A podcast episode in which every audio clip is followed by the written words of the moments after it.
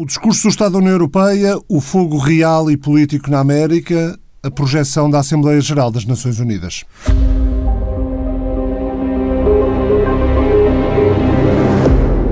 Regresso do Estado do Sítio à antena da TSF, versão alargada em tsf.pt em podcast. Na próxima semana há Conselho Europeu em Bruxelas, dez dias depois do discurso de Ursula von der Leyen sobre o Estado da União Europeia.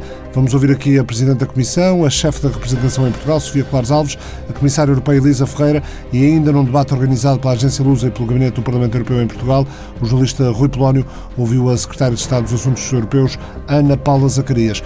Vamos ouvir também a opinião de Laura Lisboa, de uma das equipas vencedoras do Hackathon Soteu, State of the European Union, um concurso que a Comissão Europeia em Portugal promoveu e ao qual a TSF esteve associada. Vamos também perceber melhor o que pode ser considerado o mais e o menos no discurso da Presidente da Comissão. Projetamos o arranque dos discursos na Assembleia Geral das Nações Unidas, o atual momento da ONU, mais adiante, com o investigador José Pedro Teixeira Fernandes, ao encontro de líderes na quinta-feira, mas ao contrário do que tinha dito, Donald Trump não vai estar presente. A reunião anual dos líderes mundiais na Assembleia da ONU acontece este ano em formato essencialmente virtual, com os chefes de Estado e de Governo a fazerem discursos pré-gravados e na sala apenas a presença de um diplomata de cada país membro. Diga 44, faltam 44 dias para as eleições americanas. América Countdown, marcação cerrada no Midwest. Converso com o analista de política dos Estados Unidos, Ramano Almeida. Estes não são incêndios, são tormentas de fogo, dizia uma habitante do estado norte-americano do Oregon, Pablo Ximénez de Sandoval, do jornal espanhol El País. O fogo na América em destaque, com a entrevista da correspondente da TSF nos Estados Unidos, Paulo Alves Silva com Nina Oakley, cientista do Center for Western Weather and Water Extremes do Instituto de Oceanografia Scripps, em San Diego, na Califórnia.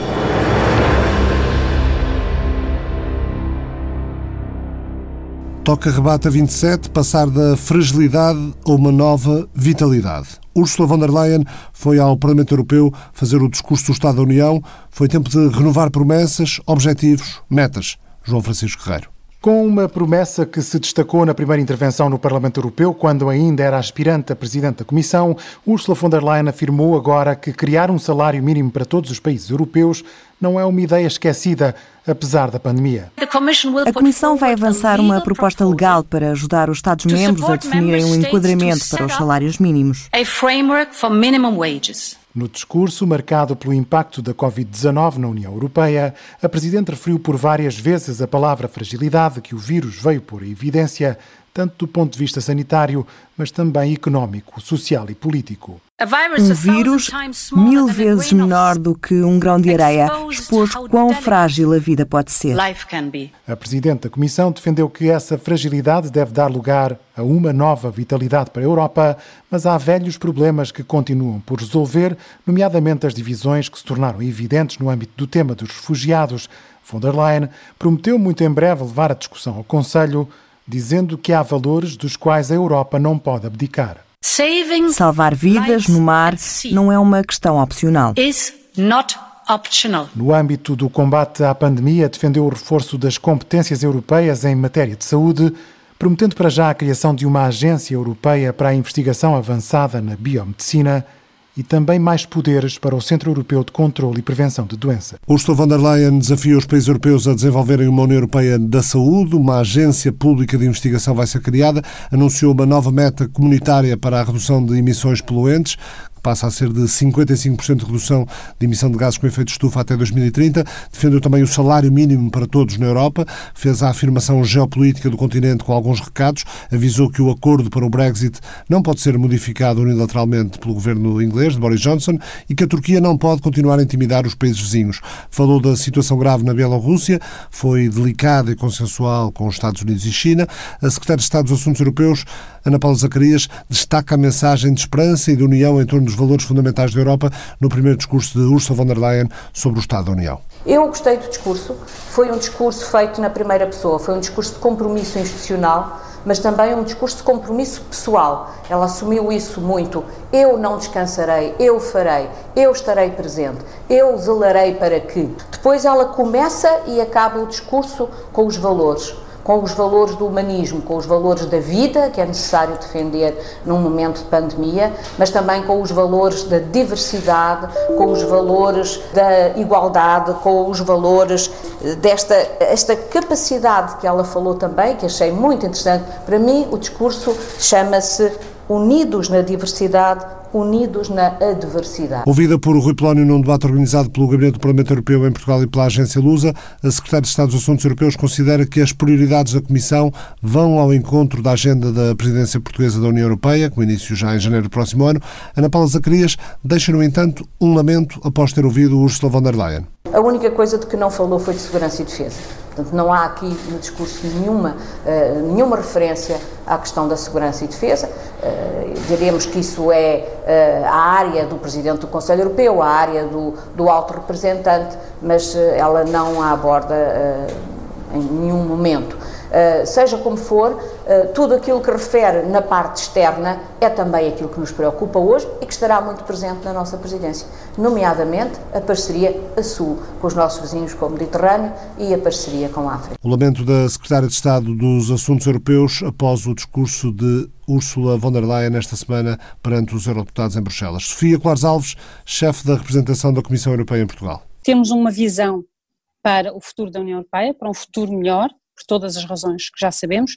Temos um plano, temos as estratégias bem definidas, temos um orçamento, temos dinheiro como nunca tivemos à disposição dos Estados-membros vindo da União Europeia e temos agora algo que sempre faltou, faltava um bocadinho, que era a vontade de mudança. Uh, e estes, estes são os ingredientes para construirmos uma, um futuro uh, para a União Europeia melhor, e, sobretudo, para darmos vitalidade a este, a este projeto, que é um projeto de todos nós. E, e porquê, que que eu friso esta questão da vontade de mudança? Não é necessariamente a vontade de mudança que se arrancou ao Conselho Europeu ou que se arranca de vez em quando com um grande esforço ao Conselho Europeu, portanto aos líderes, aos políticos que representam os povos europeus, mas temos sobretudo uma vontade de mudança do povo europeu, das pessoas, dos cidadãos. Pela primeira vez eles estão francamente mobilizados. A pandemia tem imensos uh, problemas e, e não, as desvantagens são óbvias, mas uh, teve, esta, este set, teve esta, esta vantagem de nos fazer pensar, as pessoas olharam para a Europa, as pessoas precisam de mais Europa e precisam porquê? Porque uh, o combate às alterações climáticas não se vai fazer individualmente, porque a transição digital precisa do esforço de todos os Estados-membros, as migrações, eu poderia continuar, a saúde, até a saúde que nós pensávamos que era algo que os governos podiam lidar individualmente em cada país, percebemos que não, que até na saúde nós precisamos ter esforços conjuntos e coordenados. Portanto, é esta, esta, esta vontade que existe e, e, ter, dar a confiança a todos, os, e acho que este discurso o deu, a confiança aos europeus de que temos esta estratégia, temos e temos agora a vontade de apresentar as, as propostas concretas, vão continuar a implementar esta, esta, estratégia. A Comissão Europeia, primeiro pela Presidente e ontem, sexta-feira, tendo sido detalhado pela Comissária Vera Jourova, anunciou um plano de luta contra o racismo, passa a ser outra das prioridades da Comissão liderada por Ursula von der Leyen. Importante para Sofia Colares Alves foi também o desafio lançado pela chefe da Comissão ao Conselho Europeu. O que ela disse relativamente no que diz respeito à política externa Uh, e disse de uma forma muito clara, é que a altura, já é boa hora de o Conselho passar a adotar por maioria uh, e não por unanimidade as decisões em matéria internacional no que diz respeito a dois assuntos, direitos humanos e sanções. São aspectos que a Europa demora demasiado tempo a reagir quando há uma, uma violação grave dos direitos humanos num país, num país externo e, e não pode, se nós queremos ter de facto uma, uma voz uh, e sempre queremos ser ouvidos pelos nossos interlocutores mundiais, não podemos gaguejar e não podemos estar tanto tempo sem tomar uma decisão. E porquê? Porque os processos são extremamente demorados e depois basta um Estado-membro para bloquear aquilo que pode ser uma violação flagrante dos direitos humanos, apenas porque tem alguns interesses económicos ou alguns laços históricos com aquele país. E ela foi muito categórica, isto tem que acabar, vocês, mas vocês, Conselho, não é a Comissão, a Comissão pode propor, a decisão cabe ao Conselho, vocês têm que acabar com unanimidade, pelo menos nestes dois aspectos. Isto vai gerar alguma discussão, porque nós sabemos que há muitos que não, que não concordam, os Estados-membros são soberanos e, portanto, pelo menos em política externa devem ter sempre o poder de veto, mas, mas esta é a posição da Presidente e da Comissão Europeia. Elisa Ferreira, Comissária Portuguesa, o que é que achou mais relevante no discurso da Presidente da Comissão? Olha, o, o que eu achei mais, mais relevante neste discurso foi uh, o repor quase uh, a União Europeia uh, no ponto zero outra vez. Isto é, no momento de crise, a opção da, da, da Presidente foi começar por retomar quais são os princípios fundamentais da existência da União Europeia, incluindo di direitos humanos, respeito pelos outros, respeito pela diferença, chegando ao ponto de eh, fazer eh, declarações muito, muito concretas sobre assuntos que normalmente até são um pouco evitados, como a maneira como a Europa está a tratar os migrantes, a maneira como alguns países estão a tratar as comunidades LGBT, os direitos humanos no centro da agenda. E depois desenvolveu em muitas outras direções, nomeadamente reforçando o papel da União Europeia e a necessidade dela ter uma estratégia no contexto da globalização e, por exemplo, de a Europa controlar ou passar a controlar ou reforçar a sua capacidade digital para não estar dependente de operadores que não controlam e que estão fora do espaço europeu. Isto são só dois exemplos de, de um discurso que eu acho que foi menos concreto, talvez, menos à volta de números, eh, mas que repôs os princípios fundamentais e os objetivos fundamentais da União. Portanto, pareceu-me um discurso oportuno neste momento de crise.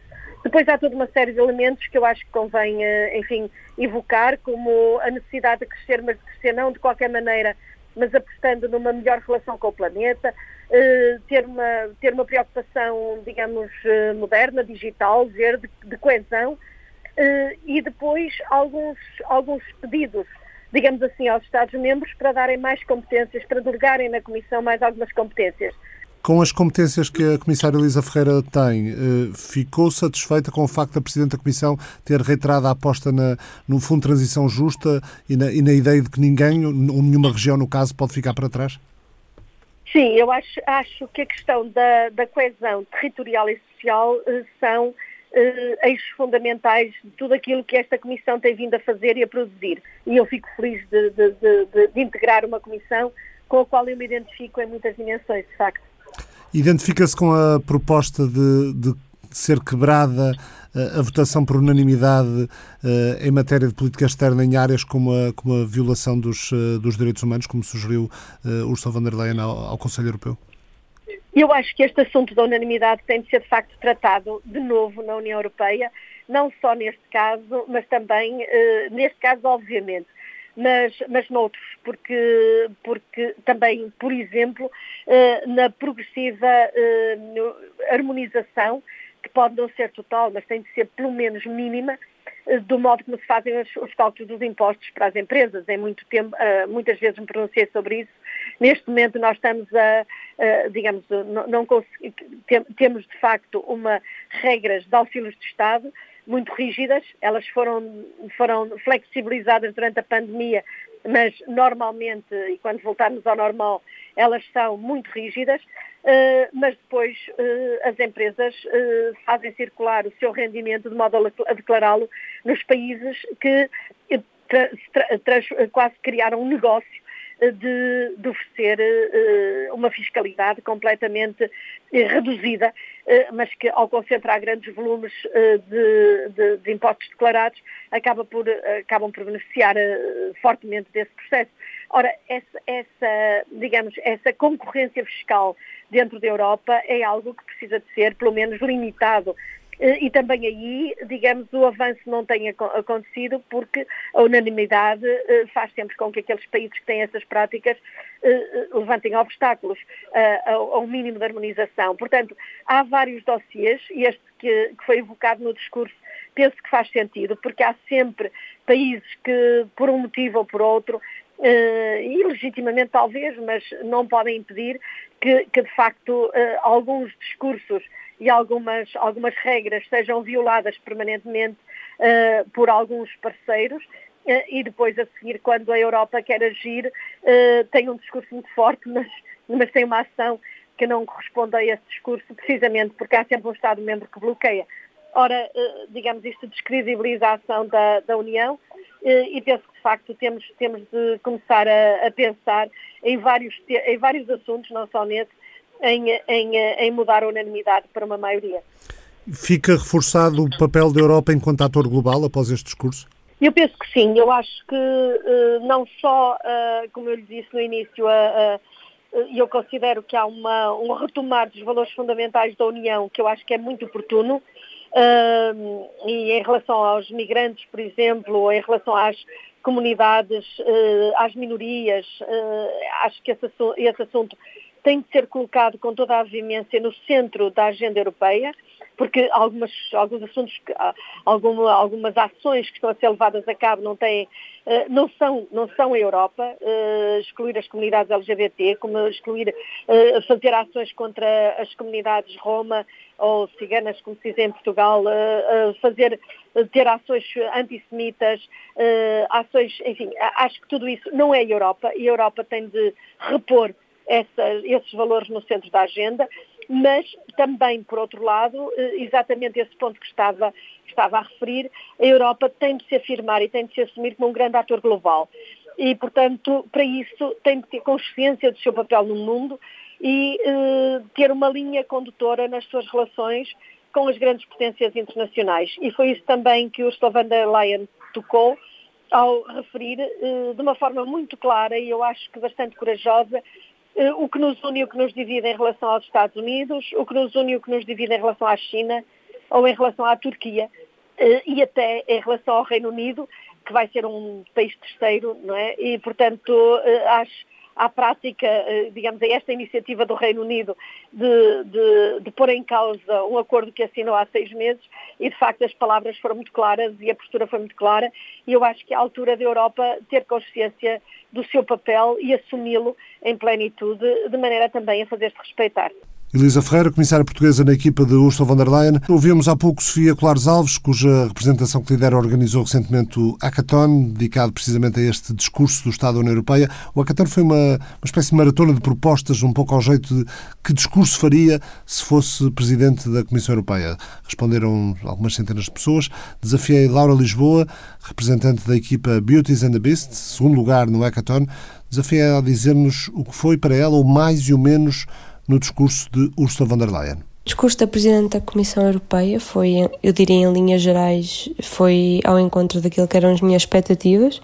Penso que foi um discurso que, que teve bastantes propostas concretas, ou pelo menos mais concretas do que aquilo que eu estaria à espera. Penso também que foi um discurso assertivo, em particular sobre aquilo que será a relação da Europa com outras potências, como por exemplo a China, a Rússia, os Estados Unidos ou, ou mesmo com o Reino Unido. Penso também que este discurso uh, está em linha com aquilo que foi proposto pela minha equipa do Hackathon, no sentido em que foi um discurso amplo e que se focou essencialmente, diria, na, na, questão da recuperação e da reconversão económica, nas áreas do digital e, e do ambiente, e também focou outros temas que, que julgamos serem prioritários para a Europa, como uma solução para a questão das migrações ou o reforço do Estado de Direito. Dito isto, um, há, diria, dois temas que eu gostava de ter visto serem melhor explicados no discurso em particular na, na questão tecnológica. A Presidente falou da importância de investir em supercomputadores e em desenvolver os usos da inteligência artificial, mas julgo que faltou falar sobre uma estratégia para atrairmos uh, grandes cabeças e grandes equipas de investigação nas áreas das, das ciências fundamentais e também de como podemos criar uma linha, uma rede de investigação científica na Europa que se destaca a nível mundial e que no fundo atraia um, investigadores de todo o mundo, muitos deles também europeus que provavelmente estão fora.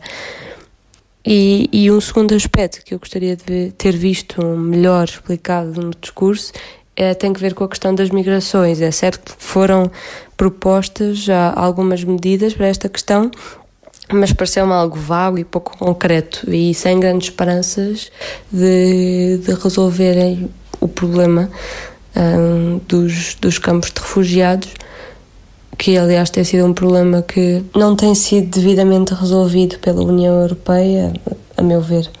Laura Lisboa e um olhar mais jovem para o discurso da Presidente da Comissão Europeia. 13 mil pessoas em situação limite no campo de Mória, na ilha de Lesbos, na Grécia, que ontem foi visitado pela eurodeputada Marisa Matias, depois da denúncia que fez nestes termos no Parlamento Europeu. Memória não é um acaso, é o resultado concreto das políticas de migração e da falta de políticas de asilo da União Europeia. Mória não é de agora, são já vários anos, embora toda a gente tente fechar os olhos, e Mória, sim, é o resultado mais visível daquilo que tem sido uma política vergonhosa. Enquanto nós estamos aqui a falar, milhares de pessoas continuam sem teto, sem medicamentos, sem comida. Entre essas pessoas, mais de 3 mil crianças continuam a dormir ao relento. E nós precisamos, de facto, de trazer à nossa intervenção política aquilo que tem faltado. Estas pessoas não podem ser sujeitas a zero dignidade, a zero humanidade, como se não fossem pessoas como nós somos. Eu gostava de ver da parte dos Estados europeus a mesma rejeição da venda de armas para os territórios em conflito que eu vejo quando rejeitam que estas pessoas tentem chegar aos países europeus. Este é o resultado da nossa vergonha, mas não é obrigatório que seja assim. Por favor, não deixe que se construa mais um campo em Mória. Vamos ter finalmente uma política solidária e responder a estas pessoas agora. Marisa Matias e a urgência na resposta à situação dos refugiados e imigrantes que chegam ao solo europeu, uma situação ou a falta de resposta a uma situação que se arrasta há cinco anos. Talvez possa ser, quem sabe, um dos temas para o Conselho Europeu da próxima semana. Já a seguir, a Assembleia Geral da ONU.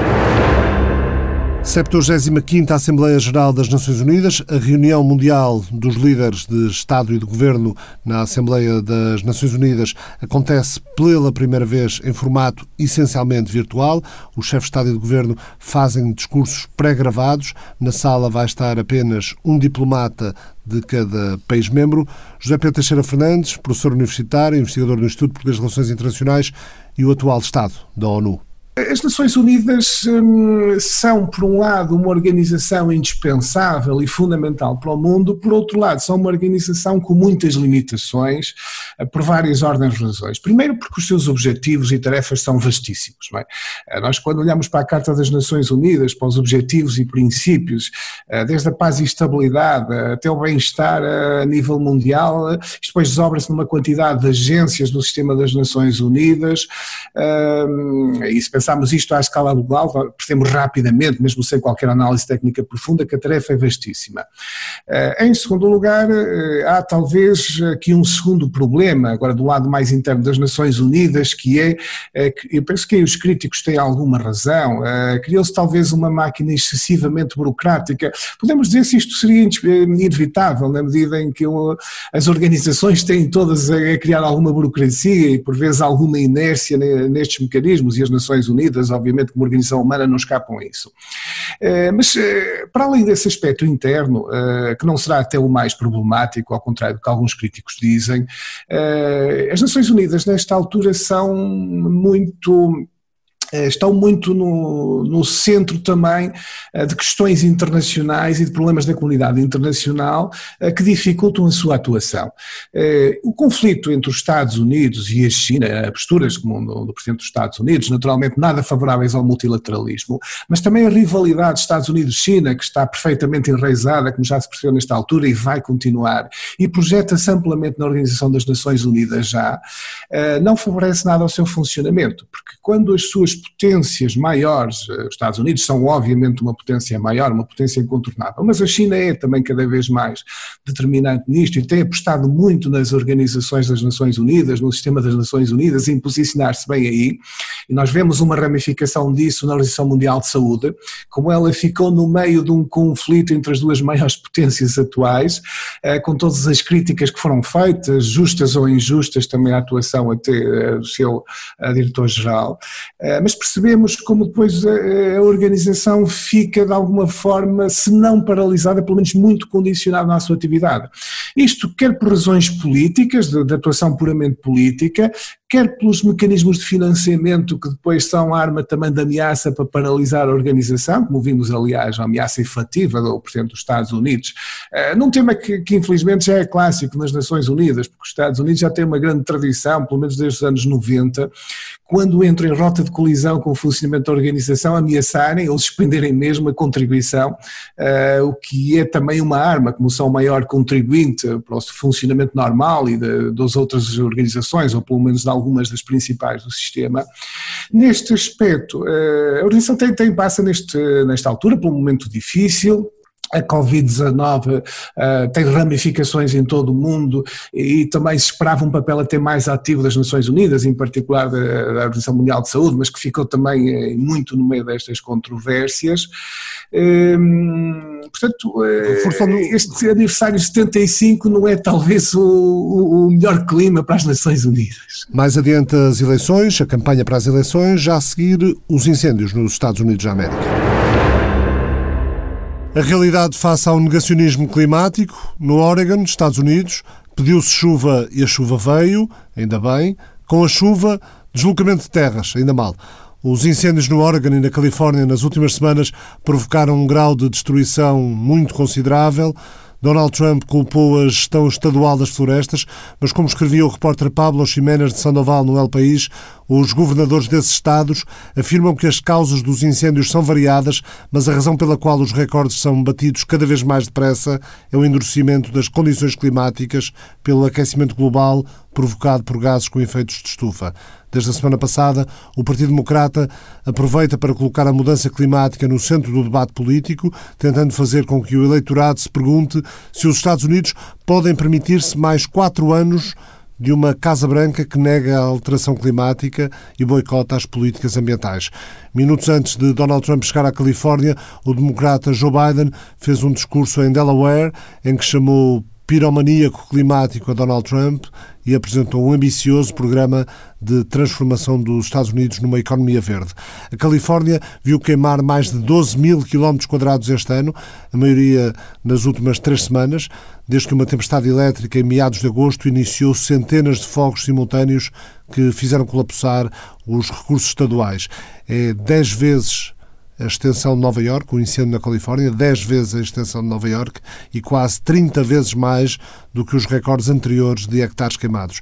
O normal é que os grandes incêndios comecem no final de setembro e durem até novembro. No vizinho Oregon também foi batido o recorde de hectares queimados. Na última década, a luta contra a mudança climática transformou-se em assunto de Estado na Califórnia, ao ponto do Partido Republicano local quase não protestar sobre os objetivos de redução das emissões. Objetivos parecidos com os da União Europeia e os mais ambiciosos em todo o país, em todos os Estados Unidos da América. Um negacionismo de Trump e de setores republicanos de outros Estados são vistos como excentricidade que provoca espanto e irritação na Califórnia. Nina Oakley, cientista do Centro para Fenómenos Climáticos Extremos na costa ocidental dos Estados Unidos, o Scripps Institution de Oceanografia, em San Diego, na Califórnia, foi entrevistada pela correspondente da TSF, Paula Alves Silva. Nina, vemos três estados arder, mais de 27 pessoas perderam a vida, vilas inteiras e florestas desapareceram durante as últimas três semanas. Enquanto cientista, como é que se explica o que está a acontecer na costa oeste? Sim, vemos mais de 3 milhões de acres ardidos na Califórnia, o que é o maior número de área ardida durante a época de incêndios na história moderna, e a época de incêndios ainda não começou. Mais de um milhão de acres em Oregon e ainda temos um, dois meses antes de termos queda de chuva suficiente. É bastante preocupante, enquanto cientista e habitante da Califórnia, ver estes incêndios e o impacto que estão a ter. Por que é que os incêndios são piores este ano? Nós vemos que os números na Califórnia são 26 vezes piores do que no ano passado. Por que é que estamos a assistir a esta escalada? Existem alguns fatores. É uma situação complexa e há vários fatores que explicam porque estamos a ver incêndios tão graves este ano. Temos questões que persistem ao longo prazo, as alterações climáticas, a gestão do território e o aumento da população, mas também condições atmosféricas que tornam este ano particularmente num ano mau. As alterações climáticas criam condições favoráveis para que estes incêndios grandes e destrutivos que estamos a ver acontecerem. Já estamos a sentir e veremos ainda mais o aumento das temperaturas, mais ondas de calor, mais tempo seco e secas mais severas a oeste dos Estados Unidos. E estes fatores levam a que a vegetação seque e criam condições perigosas.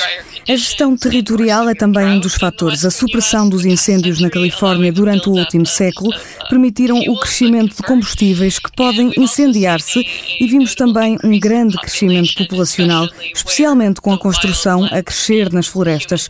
Muitos dos incêndios da Califórnia são gerados pela atividade humana. Temos, portanto, todos estes fatores conjugados que, neste ano em particular, criaram um impacto prolongado, fruto da seca severa a que se assistiu de 2011 a 2016.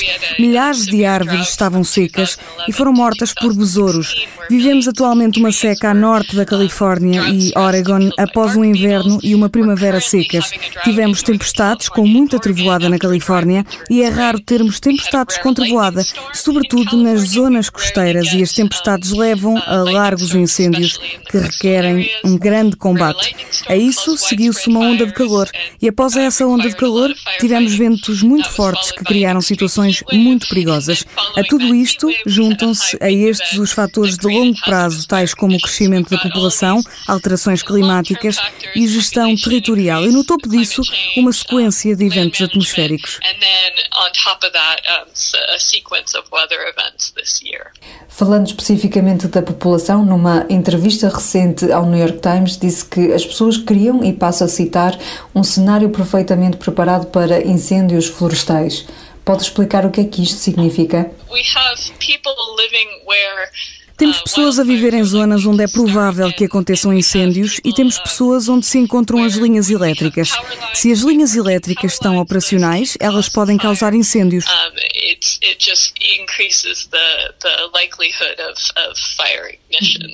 Tendo em conta a atual situação a oeste dos Estados Unidos, qual é a maior preocupação?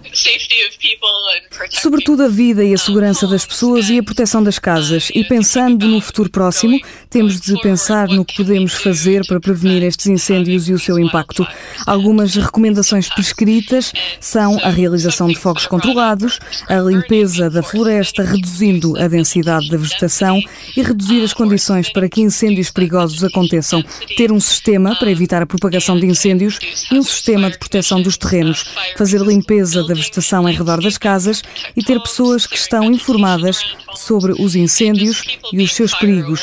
Dessa forma, podemos reduzir o número de incêndios. Falando de soluções, e esta poderá ser uma pergunta mais pessoal, o Presidente disse negar o papel que as alterações climáticas têm nestes incêndios. É possível resolver este problema se o Governo continuar a negar o papel da ciência? Julgo que para solucionarmos os fatores associados às alterações climáticas, os incêndios e os restantes problemas a que estamos a assistir nos Estados Unidos e em todo o mundo, precisamos de políticas que apoiem a mitigação das alterações climáticas, a redução das emissões de gases de efeito de estufa e ainda ter políticas que apoiem as medidas de adaptação às alterações climáticas. Isto é o que precisamos para melhorar as nossas condições. Quer especificar o que é que precisa de mudar relativamente a políticas? Tal como disse, pode mudar de país para país ou de Estado para Estado, nos casos dos Estados Unidos. Portanto, enquanto climatologista, eu faço ciência de forma a informar a política, mas definir as melhores políticas para cada país ou Estado ou localidade já não é da minha área de especialidade. Falemos de um estudo que realizou em 2017. Nós temos tendência a olhar para as consequências imediatas dos incêndios, mas raramente falamos dos efeitos em termos de tempestades, erosão ou água. Pode explicar-nos o que é que são os fluxos de detritos pós-incêndio de que fala no seu estudo? Yeah, so so following a wildfire, you have both chemical and physical changes. Após um incêndio ocorrem mudanças físicas e químicas no solo. Em vez da água ser absorvida pela terra, o solo fica selado e assim sendo, a água que cai vai deslizar e pode levar consigo cinzas, pedras e detritos de vegetação morta. Em solos onde ocorreram muitos incêndios severos e intensos, podem ocorrer fluxos de detritos pós-incêndio. Esta é uma preocupação em zonas que, quando começam a receber as chuvas de outubro, de novembro, se essas chuvas forem intensas, trazem consigo os fluxos de detritos pós-incêndio. Portanto, quando os incêndios terminam, temos de começar a preparar-nos para isso. Não basta que seja uma tempestade, é necessário uma chuva bastante intensa. Estamos a falar de 15 minutos de chuva muito intensa que pode ser muito destrutiva. Isso aconteceu no sul da Califórnia em 2018. Matou 23 pessoas e destruiu imensas casas.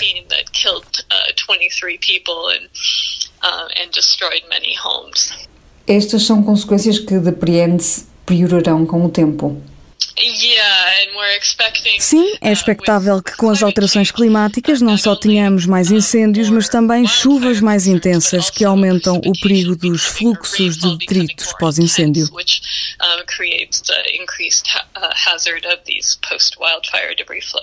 Uma situação que tende a piorar num país que está a mês e meio das eleições.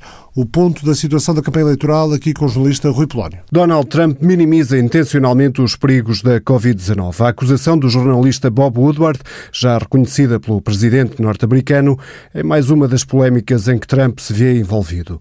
Antes, a revista Atlantic revelou que o presidente apelidou de predadores e otários os americanos que morreram na Primeira Guerra.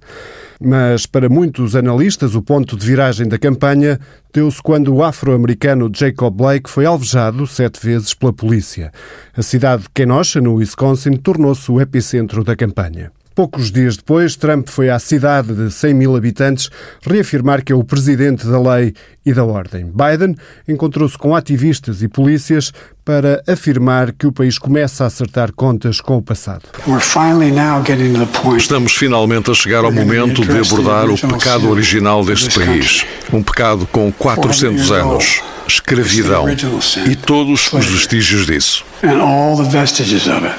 Nas sondagens, Trump aparece quase sempre atrás do candidato democrata com diferenças entre os 5% e os 10%, mas o inquérito Rasmussen coloca o republicano na frente com 1% de vantagem sobre Biden.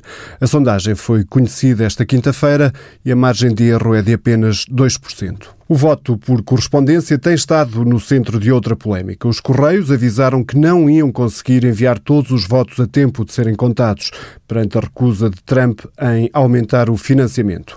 As críticas e o Congresso levaram os serviços postais a adiar as mudanças para depois da eleição. No entanto, o anúncio não pôs fim à polémica e foi a vez de Trump passar o ataque. This is the greatest scam este é o maior golpe da história e refiro-me ao mundo, não apenas à nossa nação.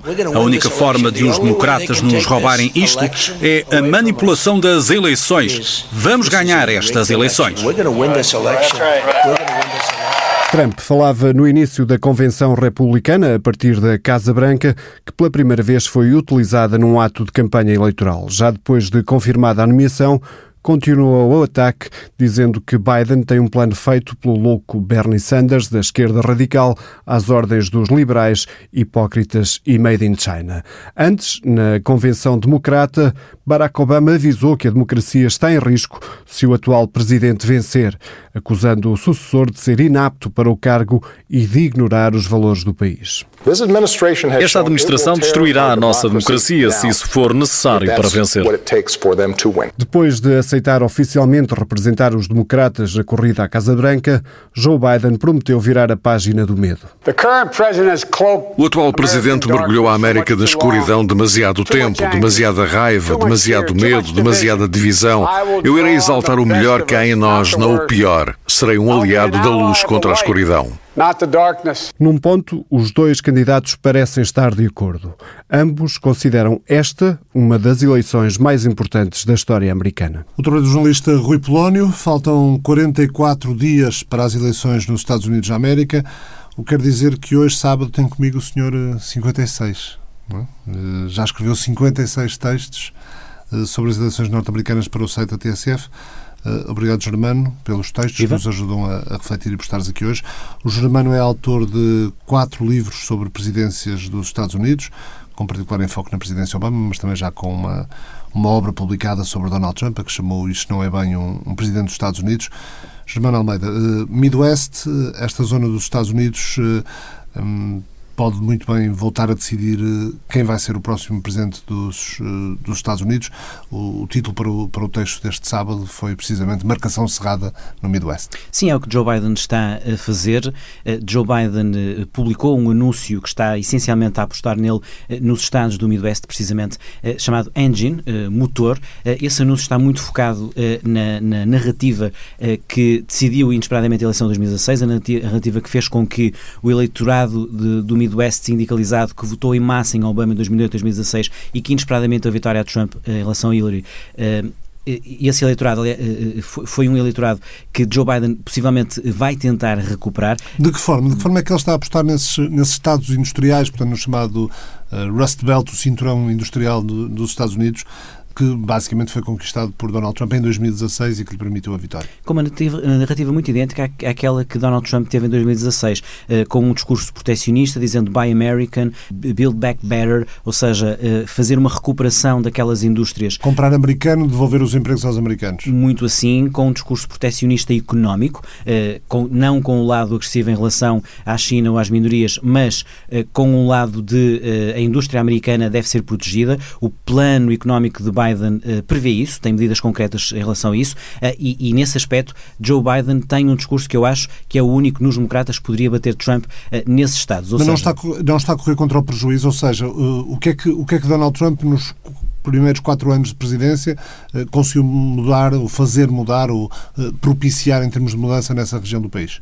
Teve, teve algumas medidas proteccionistas, eh, nomeadamente de, de, apoio àquelas indústrias, um bocado em contracorrente, porque aquelas indústrias não foi por acaso que foram ao ar na, na, crise de 2008-2010, eram indústrias que de alguma maneira não se conseguiram reconverter. Eh, como sabemos, a recuperação Obama naqueles oito anos foi uma recuperação bastante efetiva em Estados eh, com, com a nova economia, com, com a indústria digital, com indústrias mais leves, digamos assim, e mais invisíveis. Depois Trump tem algumas medidas proteccionistas, por exemplo, que no, no acordo que faz com a China, que implica que para, para uh, diminuir as, as, a taxação de alguns produtos obrigou os chineses a manter algumas, alguns apoios uh, nesses Estados.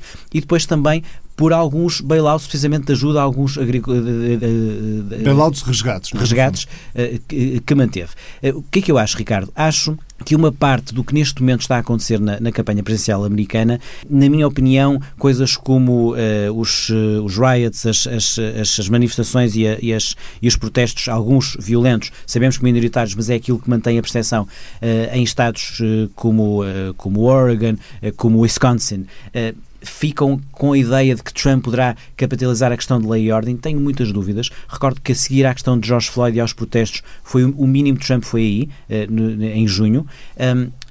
E assim, acima de tudo, olhando para o mapa eleitoral, o que vai decidir são de facto os Estados do Midwest e aí eh, não há essa tensão racial, o que há de facto é, é, é muito a narrativa económica e Biden, sabendo disso, está a apostar uh, muito aí. Depois, há, há, de facto a questão da Flórida, eu, eu olharia de facto para, para, uh, Wisconsin, Michigan, Pensilvânia, muito o Ohio, embora o Ohio me pareça que Trump poderá estar mais bem lançado para ganhar, e depois na Flórida, não tanto essa questão, mas a questão dos latinos. E há eu diria, uma espécie de um mistério em relação aos latinos com Biden. Há, de facto, nas últimas semanas, uma perda de gás de Biden com os latinos. Biden está à frente de, de, Trump nos latinos, mas não com a vantagem que era esperada. E no caso da Flórida, isso poderá ter a ver com uma espécie de. Um, fake news, teorias da conspiração que estão a circular uh, na Flórida, uh, eventualmente uh, patrocinadas pela campanha de Trump, dizendo coisas como se Biden ganhar vai, vai pôr os judeus e os negros a mandar na Flórida, coisas absolutamente inacreditáveis, mas podem ter alguma influência. os números que, que têm surgido nas sondagens dão, por exemplo, em meados de agosto, a vantagem de Joe Biden para Donald Trump era de mais 5 pontos percentuais, a 17 de agosto. Essa vantagem a 9 de setembro, 9, no dia 9 deste mês, era apenas de 2,8. Portanto, há aqui uma, uma diminuição de de, considerável, de mais dois pontos uh, entre, entre hum, Joe Biden e, e, Donald Trump. Na Flórida. Na Flórida. Uh, dás também conta nos, nos, no artigo de hoje na, na TSF, em tsf.pt, uh, das últimas sondagens em estados decisivos, Carolina do Norte com Biden 3 pontos percentuais à frente, eh, no Ohio Biden com 4 pontos, eh, na Virgínia a diferença é bastante considerável, 14 pontos de, de vantagem de Joe Biden para Donald Trump, no Minnesota 16 pontos de vantagem, no Ohio dois, no Iowa 2 pontos de vantagem entre, aí a favor de Donald Trump, dois pontos de vantagem para Donald Trump no Iowa, 48 Trump, 46 Biden, mas há, há duas sondagens que, que, ainda não, que ainda não estavam certamente disponíveis quando, quando redigi este artigo e que gostava que que, que, olhasses para elas. Uma é sobre a aprovação do desempenho do Presidente, eh, são sondagens do Rasmussen, eh, a aprovação do, do desempenho do Presidente, que é considerado positivo, 51% aprova, 48% eh, desaprova, e também uma sondagem geral, uma sondagem nacional, que coloca Donald Trump com um ponto à frente de Joe Biden. Está a falar do Rasmussen. Exatamente. Bom, a menos que acreditemos que é o Rasmussen que tem razão e todos os outros não, nas sondagens nacionais estamos a falar, nas últimas 46 sondagens nacionais, é a única em que o Trump aparece uh, à frente. Quando vemos uh, outros uh, estudos de opinião que dão entre 8 a 10 pontos de vantagem a, a Biden a nível nacional, creio que, que essa, digamos, ou, ou, de facto o Rasmussen tem razão e todos os outros estão errados. Por exemplo, há 4 anos o Rasmussen era o único que punha Trump à frente nas sondagens nacionais e, como sabemos, Hillary ganhou a votação nacional por cerca de 2 pontos e meio. Independentemente disso, olhando para, para a tendência do que tem acontecido, eu diria nesta corrida que houve um máximo de Biden e, sobretudo, um mínimo de Trump pós uh, George Floyd por junho, em que a diferença chegou a 15 pontos nas sondagens nacionais, uh, nos, nos estados decisivos nunca foi tão grande. Depois vimos uma recuperação de Trump, uh, que em alguns aspectos foi um pouco inesperada uh, e que essencialmente teve a ver também com a recuperação da economia e essa recuperação, sobretudo nos segmentos de, em idade ativa trabalhadora, entre os 30 e os 60 anos, que aponta que o, o, a recuperação de Trump poderá vir de facto pela mensagem económica. Biden mantém-se com uma grande vantagem nos jovens e nos velhos, nos mais velhos, acima dos 65 anos o que aponta também para que uh, Trump tem de facto aqui um lado penalizado em relação à má gestão da pandemia e, portanto, uh, os mais velhos, uh, mais, que, estão mais a sentir efeitos sanitários em relação à pandemia, estão a, a, penalizar Trump. Mas a não ser que, o, que haja uma grande descida da, da, da abstenção, que é normalmente elevada, esses segmentos, nomeadamente o segmento jovem, não constitui, não constitui uma maioria no eleitorado. Ou seja, se Donald Trump conseguir recuperar e tiver vantagem entre a população ativa, ativa, digamos, nessa faixa de 30 a 60 anos, muito provavelmente pode conseguir a vitória. Possivelmente, é uma hipótese. Eh, não sabemos, tem tudo a ver com mobilização, de facto, e, é por isso que é tão difícil eh, eh, olhar apenas para as sondagens e, realmente está tudo em aberto. essa diferença, de facto, diminuiu. assisto nas últimas duas, três semanas a uma, a uma ligeira recuperação de Biden no nos estados decisivos, e, e os, os, dados que apontaste nas, nas sondagens de estados decisivos apontam para aí, ele tem vantagens no Wisconsin, no Pensilvânia, no Michigan, uh, que, há, que, que, parecem estar a crescer um bocadinho uh, e que, um, ehm, que, que, não, que, quase tinham desaparecido uh, um pouco antes.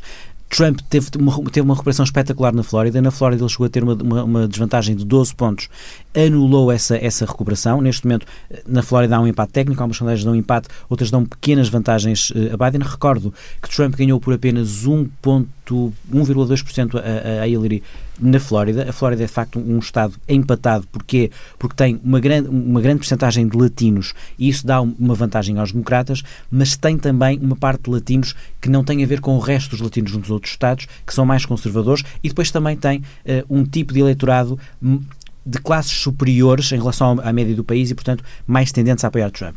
O que é que estas, eh, nesta eleição pode acontecer, Ricardo? Há, de facto, aqui há uma alteração no mapa eleitoral e que tem a ver com uma mudança de um voto que, em alguns aspectos, é menos económico e é mais identitário e, portanto, temos que olhar muito, e por isso também nesses textos diários eu tenho mostrado as demografias dos Estados para a demografia dos Estados. O que é que acontece?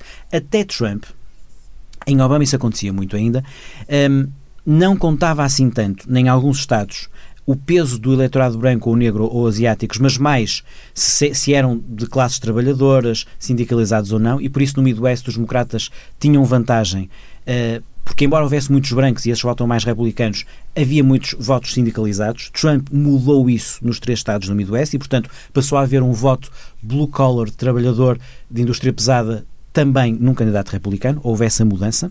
Biden, como começámos a conversa, para ganhar tem que inverter isso e, portanto, naqueles três estados, na minha opinião, tem que ganhar pelo menos dois. Neste momento está à frente nos três, mas tem que ganhar dois. Se ganhar dois desses três, Pensilvânia, Wisconsin e Michigan será presidente. Um, e, portanto, quer inverter isso. Mas o que é que assistimos? Assistimos que estados com muitos brancos, como Minnesota, que era muito democrata e Trump eh, passou a incluí-lo no seu mapa eleitoral, fez um, um comício muito recentemente no Minnesota. Eh, as, as, sondagens voltam a dar uma grande vantagem a Biden, mas houve uma altura em que Trump estava quase, quase a lutar pela vitória no Minnesota. Um estado como New Hampshire, tradicionalmente democrata, mas também com muitos brancos, eh, Trump está a olhar para eles. No entanto, estados como a Carolina do Norte, que tem muitos negros, ou um estado como a Flórida, como temos muitos latinos, que antes uh, favoreciam republicanos, estão agora a, a, poder, a poder ter uh, mais uh, possibilidade de, de, uma vitória democrata.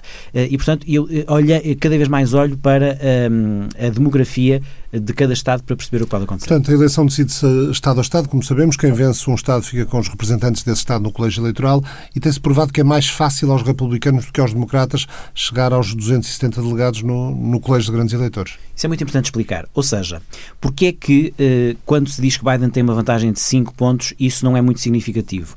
Porque não é o facto de ser Biden ou Trump. Os democratas têm um problema com o voto nacional.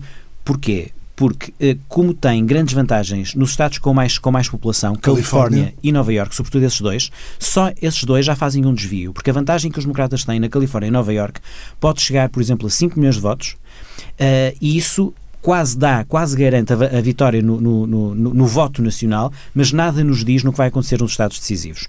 Por outro lado, Porque essa, vantagem... vitória, essa vitória depois não, é, não, não se traduz proporcionalmente no número de, de delegados que elege para o colégio eleitoral. Exatamente. Por outro lado, a vantagem que eh, os republicanos tinham no Texas está a esbater-se precisamente pelo aumento dos latinos. Recordo que as grandes, independentemente do que vai acontecer no Texas, provavelmente Donald Trump vai ganhar no Texas por dois ou três pontos, ou cinco, possivelmente vai, isso vai acontecer acontecer, mas no Texas, já tinha acontecido com Hillary e já e aconteceu também com Beto O'Rourke na corrida para o Senado, as grandes cidades do Texas são democratas. El Paso, uh, Dallas, Austin, uh, uh, Houston. E o que acontece é que ao acontecer isso, a grande vantagem que os republicanos tinham no Texas diminui no total de votos. Isso aumenta ainda a questão de, no todo nacional, os democratas ficam com mais votos. Recordo que nas últimas sete eleições presidenciais nos Estados Unidos, o candidato democrata teve mais votos em seis delas é verdade, portanto, isso só não aconteceu desde 1992, em 2004, com uh, George W. Bush contra Kerry. E em duas não foi eleito. 2000 e 2016, o candidato democrata, uh, Al Gore em 2000, Hillary Clinton em 2016, tendo mais votos a nível nacional, não, não, não, não foram eleitos. Uh, não há propriamente uma expressão em português, mas vamos certamente ouvir falar nisso ao longo do, no próximo mês, nos próximos dois meses. Queres explicar aos nossos ouvintes o que é o gerrymandering? o gerrymandering não terá tanta importância no, no, no voto presidencial porque o, o que conta é, é, a vitória em todo o Estado, terá muita importância no voto para o Congresso. O gerrymandering é uma, uma, uma artificialidade uh, das, circunscri das circunscrições que faz com que cada vez mais Estados que são governados por republicanos tem um benefício na, forma como essa circunstância é desenhada uh, sobre uh, a capacidade de eleger os seus representantes na, nos respectivos distritos congressionais, o, o correspondente aqui às, às, freguesias, digamos assim. E essa, isso é uma coisa perfeitamente técnica, mas ajuda a explicar mais uma vez como por vezes é, é, é fica mais difícil para os democratas eleger os seus representantes, precisam de mais votos para isso.